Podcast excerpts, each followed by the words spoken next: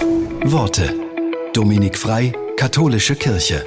Wer Lust hat, der kann sich glücklich schätzen, denn in der Lust steckt viel Kraft. Das sagt der Münchner Pfarrer Rainer Schießler. Er schreibt, Lust erstreckt sich nicht allein auf die Sexualität, sondern auf die ganze Partnerschaft.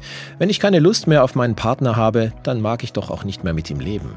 Ich muss Lust haben, mit dir zu leben, Lust haben, dich zu sehen, ich muss Lust haben, mit dir in den Urlaub zu fahren, mit dir etwas Neues zu entdecken, mit dir einen Betrieb zu führen, mit dir durch dick und dünn durch dieses Leben zu gehen, mit dir Kinder zu zeugen und für diese Kinder gemeinsam Verantwortung zu übernehmen, um sie zu guten, glücklichen Menschen heranwachsen zu lassen.